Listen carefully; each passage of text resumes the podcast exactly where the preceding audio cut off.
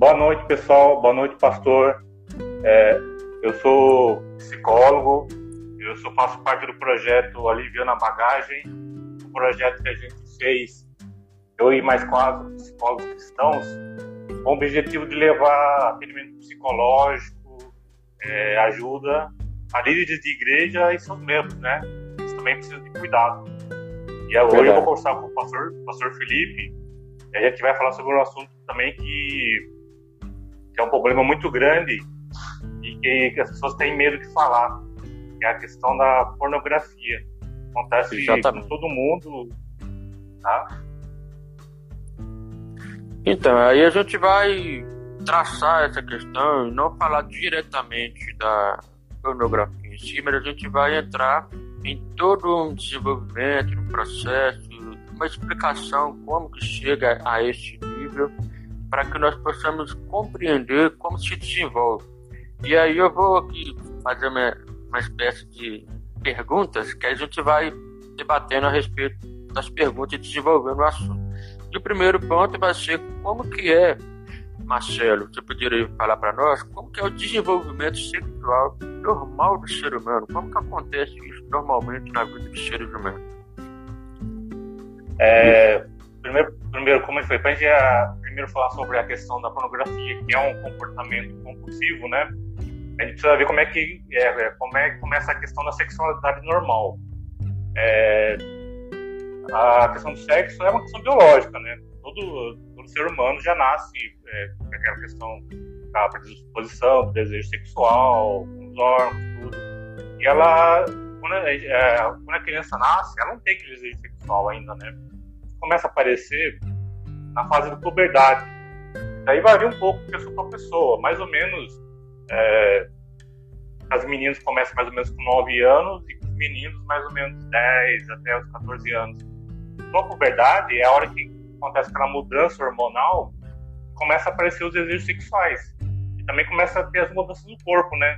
As meninas começam a ganhar o corpo, a, a, começam a ter o formato, os seios.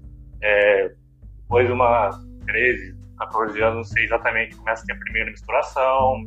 E nos meninos começa a ter o quê? Começa a aparecer primeira voz, começa a engrossar, começa a aparecer os pelos no corpo, é, começa a ficar mais forte. A fase que a gente fala que tem um, tem um estirão né, de crescimento, que essa fase é que, que, as, que, a gente fala, as crianças, né, os adolescentes agora, esquecem mais rápido, esquecem bastante rápido. E até que chegam numa altura que eles vão ser durante o adulto. Então, mais ou menos, aos 14 anos é, é a puberdade.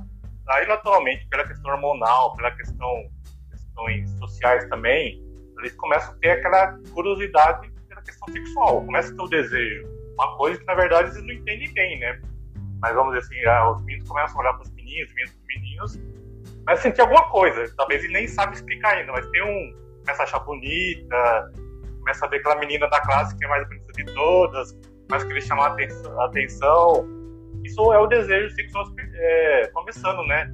Na verdade, essa natureza está mostrando o quê? Que o corpo está se preparando para ter, ter a relação sexual. Ok, é, a grande questão é que hoje em dia, é, pela modernidade da sociedade, principalmente pela questão da internet, a, a questão ao acesso à pornografia ficou muito fácil, né?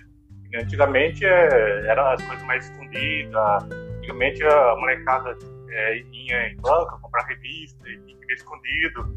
Hoje não. Hoje, por exemplo, um adolescente de 14 anos já com certeza já tem um celular, tem um tablet, tem um computador. Então, assim, é, a internet, a pornografia está em qualquer lugar. O acesso então, é fácil, né? Acesso em qualquer lugar, né? Pode estar no. Tá andando no meio da rua com o celular, pode entrar lá, é, abrir um site porno, tem. Então, assim, não tem, o, não tem aquele bloqueio, né? não tem aquela dificuldade. É mais ou menos, vou dar um exemplo, é a questão do cigarro. É, antigamente podia fumar em qualquer lugar. Hoje em dia já não, né? Antigamente tinha comercial de cigarro televisão, depois proibiram. Então, assim, começaram a criar leis para que para proibir em certos lugares a pessoa fumar. E, com o tempo, é, é, o número de fumantes proporcionalmente diminuiu. Tem bastante gente que fuma ainda. Mas se for ver uma porcentagem da população, diminuiu bastante o número de fumantes. Por quê? Começou a ter teve mais propaganda, começou a ter leis para regular isso, lugares proibidos. Então, mas, é, e a pornografia foi o contrário, né? Antigamente a pornografia era difícil de acesso, hoje em dia tem acesso muito fácil. Então o que acontece? Com quase, vamos dizer assim, 100% das pessoas começam a ter a sua, vamos dizer assim, sua iniciação na questão sexual pela pornografia. E eles começam a aprender de um jeito errado. Começam a aprender de um jeito é, sem aquela questão de aquela questão moral, que a gente é cristão, a questão moral, aquela questão de, de respeito, é, simplesmente uma questão sexo fácil assim pronto. Então eles aprendem já de uma maneira errada, entendeu? É, a gente, a gente a falar mais sobre os homens, né? Isso também acontece com as meninas. Mas com certeza a, a, a maior parte das pessoas que são dependentes de pornografia são homens. Por uma, porque homem e mulher tem uma diferença, né? Mas lógico, geral, tem mulheres também que têm, têm dependência de pornografia, mas com certeza a porcentagem é bem menor. E com essa, esse tempo que nós estamos vivendo de pandemia também, favorece muito para que essa dependência aconteça, né? Porque como a pessoa está ficando mais presa em casa, tudo bem que ainda tem muitos que ainda estão trabalhando, mas com essa questão do home office, às vezes a pessoa está ficando mais casa, ela está tendo um pouco mais de privacidade para poder ter acesso a esse site, para poder se envolver nesse mundo, né? Então, essa questão, ah não, o meu mundinho, a minha privacidade, às vezes muitos adolescentes querem cobrar essa privacidade, né? Então facilita muito mais essa questão de poder ter acesso sem ninguém saber. E aí acaba que, humanamente falando, somente a pessoa fica sabendo. É, e daí, por exemplo, assim, a questão é que é, por exemplo, uma adolescente ainda não tem a maturidade para saber lidar com isso. Ele está aprendendo, para ele tá certo está aprendendo do jeito errado. Ele não tem a, a maturidade, até porque. Por isso que é, é tão importante também, já é, falando de uma outra parte, a questão do diálogo entre família, entre o pai e a mãe, explicar para os filhos sobre a questão sexual, como que acontece, né? É, que a gente aprende de um jeito que é, o sexo fácil, sem compromisso, de qualquer jeito, porque é isso que a sociedade passa e é isso que, que a pornografia passa. Então, eu, o que acontece? Então, a, vamos dizer assim, a gente me colocar no lugar. Eu vou lá, comecei a aprender, aprender sobre sexo com, com pornografia, aprendi que aquilo é certo. Para mim, não tem problema nenhum.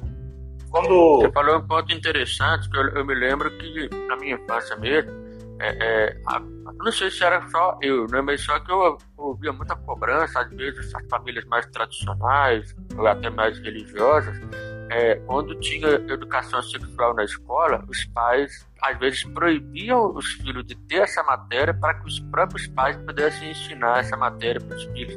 Ou seja, havia um certo diálogo.